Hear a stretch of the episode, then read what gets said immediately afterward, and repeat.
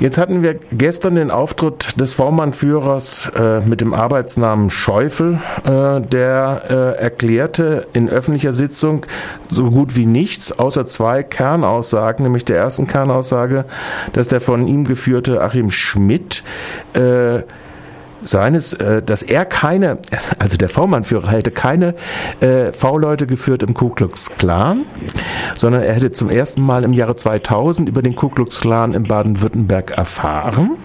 Und zweitens hat er erklärt, er hätte auch nicht gewusst, dass Polizisten im Clan gewesen sind. Das hätte er aus der Presse erfahren äh, in 2015. Nun war die Hauptvernehmung des Zeugens in der nicht öffentlichen Sitzung und über nicht öffentliche Sitzung dürfen auch die Landtagsabgeordneten nicht be, äh, berichten.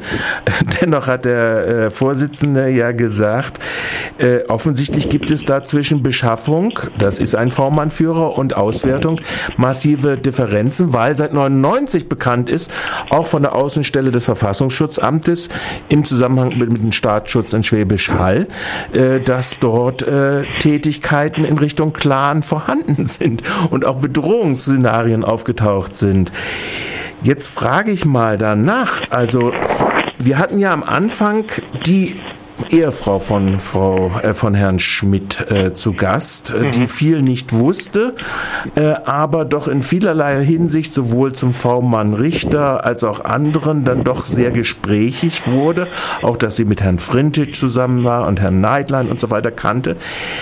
Wenn es so ist, dass dieser V-Mann Führer offensichtlich Schmidt als Nazi-Auskunftsperson äh, gesehen hat und geführt hat, der ja mit seiner Liedtätigkeit unterwegs gewesen ist, dann frage ich mich jetzt als Beobachter, warum gibt es von dieser öffentlichen äh, Vernehmung von Frau Schmidt eigentlich gar nichts dazu, äh, wie denn diese Nazi-Musiktätigkeit von Herrn Schmidt kommt, äh, ankommt. Denn in diesen waren ja die Verbindungen hinein in die Blatt- und Anna-Szene, die dann auch wiederum die NSU-Verquickung äh, darstellen. Ja, lange Frage. Lange Frage. Der Punkt ist, ja, wir, es ist jetzt ja viel, ich habe ja jetzt was gesagt, was der Landtagsabgeordnete nicht sagen darf. Aus der nicht öffentlichen Sitzung. Aber es ist ja allgemein mittlerweile medial bekannt, mhm. diese Situation, mhm. dass also die V-Mann-Führung in eine andere Richtung offenkundig ging. Und das hat ja dieser V-Mann-Führer auch ausdrücklich bestätigt. Ja, also das ist, das ist eine grundsätzliche Frage. Klar, Jetzt, wie ich das gestern gesehen habe und wie es dann rüberkam, muss man sich schon generell drüber unterhalten. Wie werden V-Leute geführt? Wer führt sie dann? Welche Berichtsabläufe gibt es? Um mal jetzt mal im Wagen zu mhm. bleiben. Mhm. aber da gibt es konkrete Hinweise darauf, dass es da schon Probleme gegeben hat in der Vergangenheit.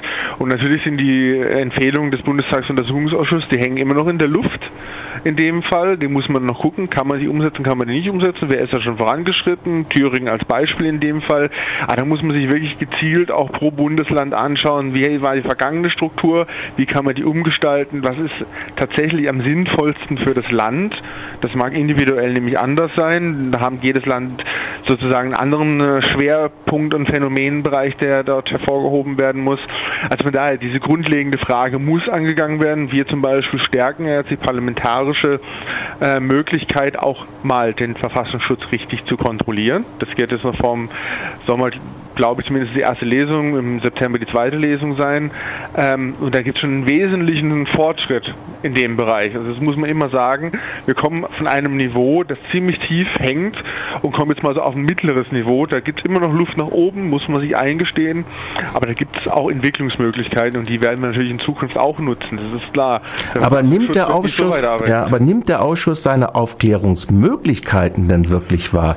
Dieser Punkt mhm. der Tatsache, dass wir also es ist auffällig, da, da ist ja, ähm, sind ja mehrere. Wir hatten die Aussage von Herrn Wallisch, also dem Staatsschutzbeamten von Schwäbisch Hall, wo relativ klar war, sowohl diese Nazi-Szene und auf der anderen Seite, es gibt ja jetzt schon wieder Berichte wahrscheinlich darüber, dass die äh, Frau von Schmidt ja gleichzeitig Vertrauensperson des Staatsschutzes gewesen ist. Es ist bekannt aus diesen Aussagen heraus, dass diese Szene und die Rolle von Schmidt auch als Sänger, Celtic Moon und wie diese ganzen Gruppen da geheißen haben, dass diese in die ostdeutschen Bundesländer geführt haben. Aber dazu fragt kein Mitglied des Ausschusses mittlerweile was. Ja gut, die Frage ist ja grundsätzlich klar. Wir wissen ja über Armin Schmidt schon viel, auch im Hintergrund, was an Informationen herausgekommen ist, mit welchen Gruppen er zu tun hatte. Da gibt es auch von der Antifa, das muss man immer lobend erwähnen, viel Berichte, da gibt es viel Hintergrundrecherche, ähm, da ist viel schon vorhanden. Wir haben uns jetzt meines Erachtens, jetzt spreche ich mal für mich, ich kann ja nicht für alle in dem Fall sprechen, von der Ehefrau auch in dem psychischen Zustand, wie sie dann im Ausschuss war, jetzt nicht relativ erhofft, dass sie noch viel mehr sagen kann, weil sie bei vielen ja auch nicht dabei war, nach ihrer Aussage. Jetzt müssen wir über andere Schienen dann herausfinden. Und dann ist natürlich noch die grundsätzliche Frage, ist das noch gedeckt vom Untersuchungsauftrag des Untersuchungsausschusses? Also den Hintergrund von Achim Schmidt aufzuklären. Da wäre zum Beispiel eine Enquete ganz sinnvoll, ganz gut, weil die könnten sich natürlich vertieft und viel weitergehend damit beschäftigen.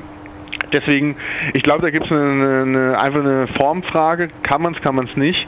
Und auf anderem Wege sind solche Informationen zum Großteil ja schon herausgekommen oder kommen heraus.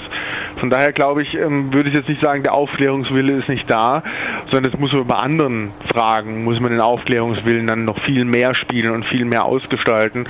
Wie zum Beispiel die Frage, wie konnte das 1999 passieren? was ja in der Zeitung stand, dass auch ähm, gewisse Abläufe so gestaltet waren, dass im Verfassungsschutzamt niemand diesen Hinweis, dass der eigene V-Mann äh, in einem Kuckucksplan ist, dass das niemand mitbekommen haben kann. Und das ist oder will. Oder will, will, das muss man natürlich auch sagen.